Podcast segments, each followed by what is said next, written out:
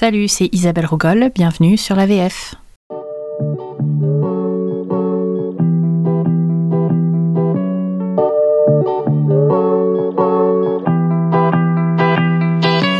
Aujourd'hui, je vais vous parler de l'Amérique, de comment on vote en Amérique. Vraiment la, logistique et le pratique, parce que je crois que plus que nulle part ailleurs, à ma connaissance en tout cas, la logistique du vote aux États-Unis a un impact réel, sur les résultats du vote. Donc je vais vous parler de logistique, quel jour on vote, comment on vote, pour qui on vote, avec quelles euh, restrictions, pièces d'identité, etc. Je vais vous parler du, dépouillement euh, et de ce à quoi on peut s'attendre euh, sur cette élection très particulière du, du 3 novembre 2020. Et c'est un sujet que je vais traiter en deux parties. Donc dans le prochain épisode, je vous parlerai également de, de la carte électorale, de gerrymandering, de qui a le droit de voter et de pourquoi les institutions euh, ne représentent pas toujours l'opinion des électeurs.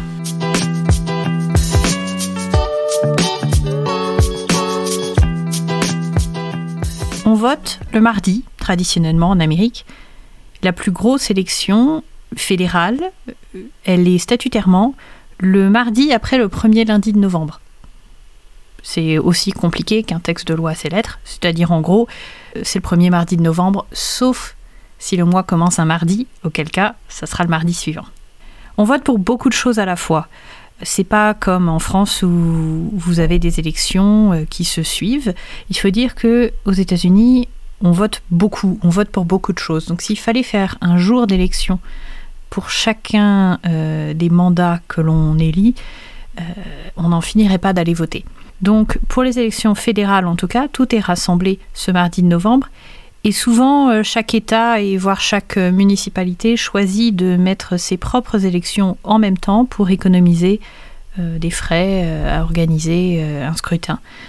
Par exemple, si je votais le 3 novembre dans la ville de Columbia au Missouri où j'ai fait mes études, je voterais pour, tenez-vous, en plus de la présidentielle, le gouverneur de l'État, le lieutenant-gouverneur, qui est son adjoint, en gros le ministre de la Justice du Missouri, le secrétaire d'État du Missouri, le trésorier ou ministre du budget du Missouri, euh, mon représentant à la Chambre fédérale, euh, un juge à la Cour suprême, un juge à la Cour d'appel du Missouri occidental, un sénateur au Sénat du Missouri, donc le Sénat de l'État, pas, à Washington DC, euh, un député à l'Assemblée également du Missouri, et puis deux référendums euh, locaux au Missouri pour amender la constitution de l'État, euh, un pour imposer deux mandats maximum aux exécutifs, au gouvernement du Missouri, et un pour changer le processus pour redessiner la carte électorale. Voilà, donc ça fait beaucoup de choses à mettre sur un bulletin de vote.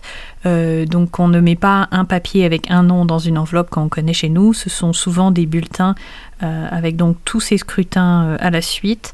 Euh, et il faut noircir la case à côté du nom de, la personne pour laquelle on souhaite voter. Ça porte un petit peu plus aux erreurs, mais bon, globalement, globalement ça marche.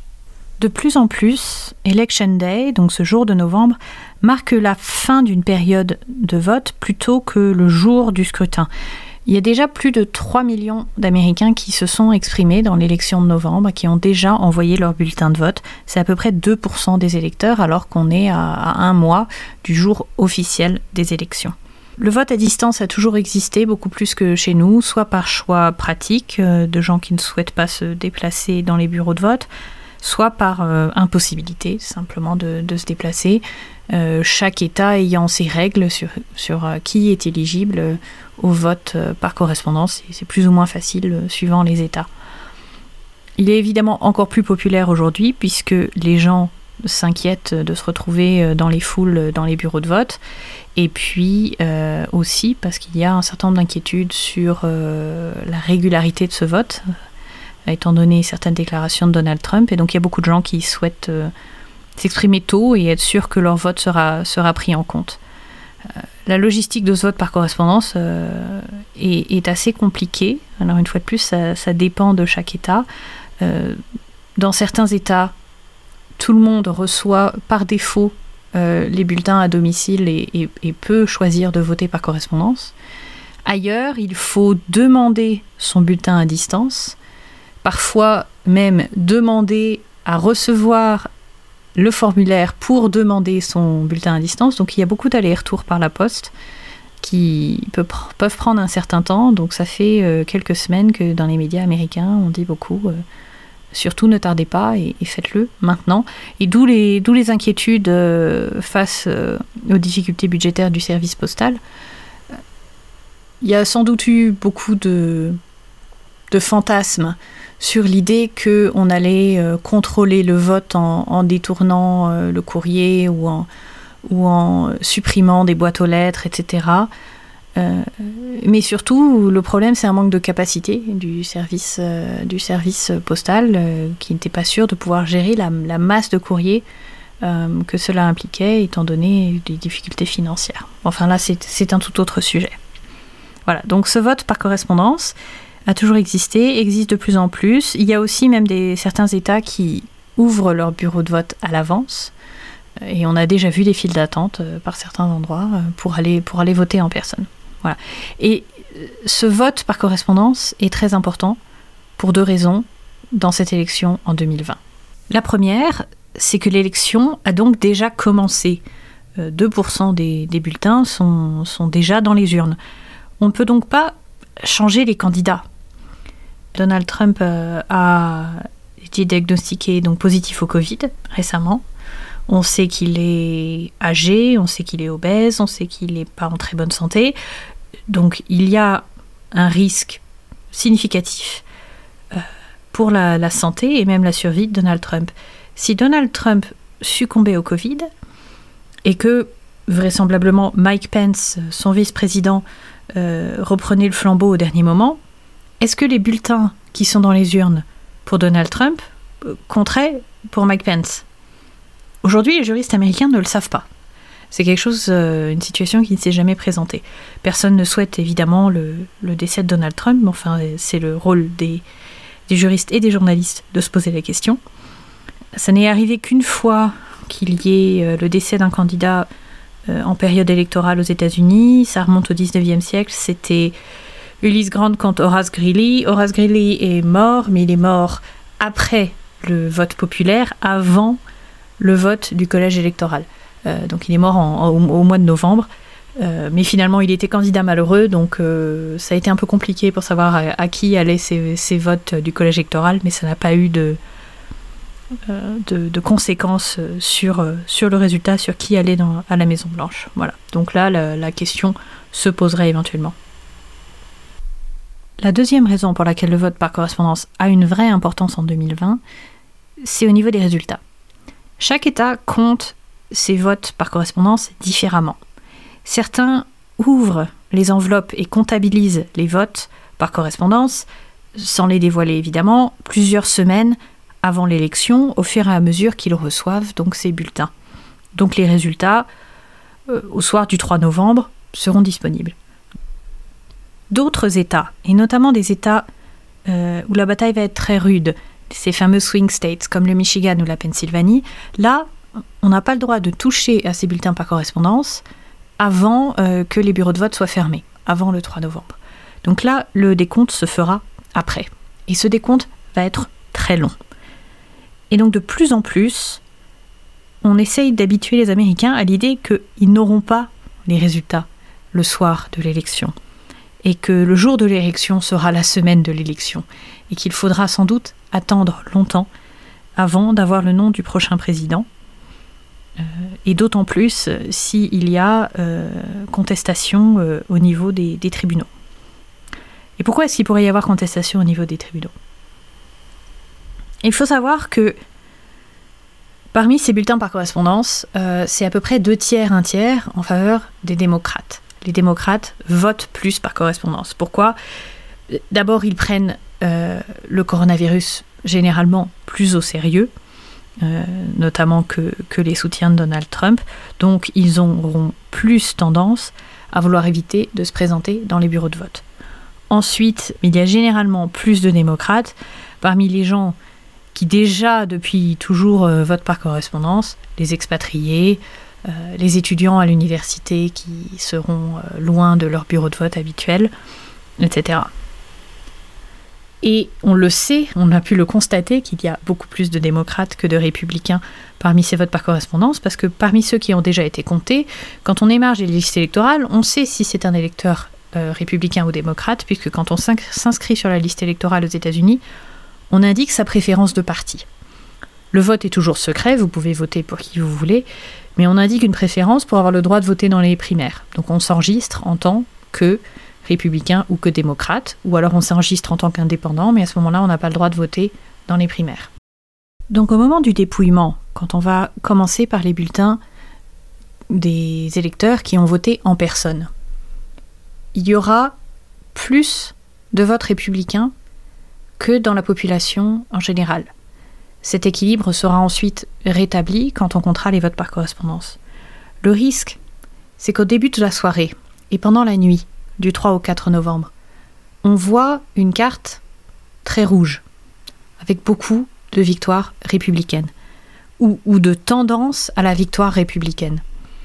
Et l'inquiétude, notamment de la gauche américaine, c'est que les candidats républicains se déclarent vainqueurs au vu de ces premiers résultats, qu'il y ait une pression sur les candidats démocrates pour euh, concéder la victoire, alors qu'en fait, euh, les résultats auront l'air bien différents si on attend un jour ou deux. Et d'ailleurs, quand Donald Trump met en doute le vote postal, ça fait des semaines qu'il dit euh, si je perds, c'est parce que il y aura eu des fraudes au niveau du vote postal. Il sait ce qu'il fait. Il sait qu'il pourrait sauver la face même s'il ne gagne pas forcément l'élection, en disant à ses soutiens Mais vous voyez bien que j'ai gagné, vous voyez bien qu'au début de la soirée je gagnais. Et puis on a vu que les votes par euh, correspondance, qui sont frauduleux, euh, m'ont fait perdre. Et donc il faut, euh, dans, l'esprit de la gauche américaine, il faut absolument tenir tête pendant la soirée, ne pas laisser les premiers résultats décourager ou ne pas laisser les républicains euh, déclarer victoire trop tôt et attendre d'avoir compté tous les votes. Et on s'attend à ce que dans ce décompte des votes, il y ait énormément, mais réellement bulletin par bulletin, énormément de contentieux juridiques entre les deux parties euh, qui euh, s'adressent aux tribunaux pour annuler tel ou tel bulletin qui serait considéré, nul. Donc, on pourrait vraiment attendre longtemps avec toutes les conséquences que ça peut avoir pour la légitimité du scrutin et, l'union de déjà, déjà bien amochée de, la population américaine, on pourrait attendre bien longtemps euh, pour avoir, pour avoir ces résultats. Et plus l'élection est serrée, plus on va attendre le résultat définitif. Et ce que l'on espère des deux côtés, c'est une victoire suffisamment franche pour qu'elle soit indiscutable, c'est malheureusement pas l'issue la plus vraisemblable euh, vu, l'état de la politique américaine. Alors une fois qu'on est au bureau de vote, comment ça marche pour voter réellement Quelles sont les conditions euh, pratiques et logistiques? Traditionnellement, on n'avait pas besoin de présenter une pièce d'identité. On donnait son nom, que l'assesseur vérifiait euh, contre une liste électorale, on signait, et puis voilà. Mais depuis quelques années, il y a de plus en plus, dans un certain nombre d'États, et notamment d'États tenus par les républicains et d'États du Sud, des règles et des lois de plus en plus strictes pour exiger la présentation d'une pièce d'identité au moment d'aller voter. Et si nous, ça ne nous paraît pas si, absurde que ça, puisque nous votons bien avec notre pièce d'identité, aux États-Unis, ça a vraiment été perçu comme une euh, technique pour éloigner des isoloirs euh, les populations les plus marginalisées, les populations pauvres, les populations noires. Et une technique qui a été beaucoup utilisée par, euh, par les républicains pour éloigner des électeurs qui ont tendance à voter plutôt démocrate. Alors je vous explique pourquoi. D'abord, il n'y a pas aux États-Unis de carte nationale d'identité telle que nous l'entendons. Généralement, pour euh, justifier son identité, on présente son permis de conduire. Mais pour cela, il faut conduire. Vous allez déjà avoir euh, des personnes âgées qui vont être exclues de, ça, qui ne conduisent plus. Euh, les populations urbaines et pauvres. Aux États-Unis, ce sont les pauvres qui prennent les transports en commun, notamment le bus, euh, sauf dans, quelques grandes villes comme New York où tout le monde prend le métro, mais, le bus, c'est vraiment le moyen de, déplacement des pauvres. Donc, ces populations-là, déjà, n'ont pas euh, de permis de conduire. Environ 40% des Américains ont un passeport, donc ça laisse 60% qui n'en a pas. Et donc, euh, ben, toutes ces populations-là, il leur faut une pièce d'identité. Alors bien sûr, dans les États euh, où il faut une pièce d'identité pour voter, il est désormais également possible d'obtenir une pièce d'identité de l'État euh, sans, sans conduire. mais obtenir cette pièce d'identité, outre le fait qu'il faut faire cette démarche et que les électeurs qui sont les plus éloignés de la politique ne vont pas forcément faire cette démarche, qui prend du temps, qui exige de, prendre une demi-journée de congé, de beaucoup de choses qui ne sont pas forcément disponibles ou, possibles pour euh, les populations les, plus pauvres ou les moins lettrées. Eh ben, en plus de tout ça, euh, il peut y avoir un certain nombre d'obstacles à obtenir euh, les pièces d'identité. Des personnes avec des noms à consonance étrangère vont être plus, plus surveillées. On va leur demander euh, de vraiment justifier de leur citoyenneté américaine, ce qui n'est pas toujours évident parce que bah, tout le monde n'a pas les papiers qu'il faut, euh, notamment chez les populations les plus âgées. Il faut pouvoir avoir un extrait euh, d'acte de naissance et, si on est né dans les années 40 dans le Mississippi, c'est pas toujours évident. Voilà. Donc des obstacles qui font que beaucoup de démocrates estiment que leurs électeurs sont, éloignés des isoloirs.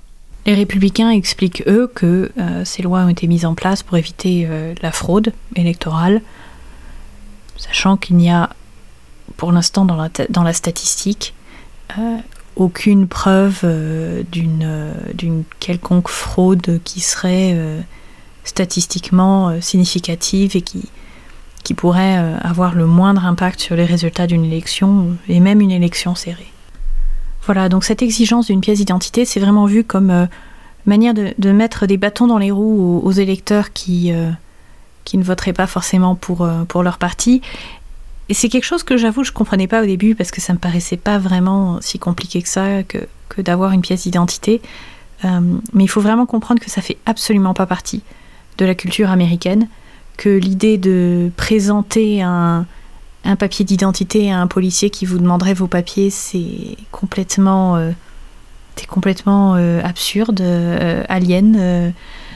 c'est juste absolument pas dans, dans, la culture. On présente son permis quand on se fait arrêter au volant.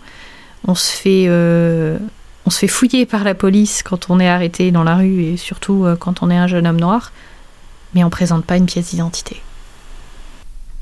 Voilà, donc je voulais vous montrer que la manière dont on vote, le jour où on vote, le, fait de voter par, euh, par la poste ou en personne, le fait de voter dans un État qui exige une pièce d'identité ou non, ça peut avoir un, réel euh, effet sur qui vote et quels votes euh, sont comptés et à quel moment et, comment les résultats vont apparaître au début de la soirée du 3 novembre et, au fur et à mesure de, ce qu'on appelle désormais la, semaine des élections, parce qu'on ne s'attend vraiment pas à avoir des résultats définitifs le, 3 novembre, sauf raz-de-marée. Et, euh, et, on n'imagine pas réellement un raz-de-marée parce que Joe Biden est, devant dans les sondages, mais on se méfie énormément des sondages qui, nous ont tous piégés en 2016. Euh, et on n'imagine pas non plus un raz-de-marée pour Donald Trump aujourd'hui, euh, étant donné étant donné son, sa situation euh, pour le coup dans les sondages. Voilà, donc ça risque d'être plutôt serré.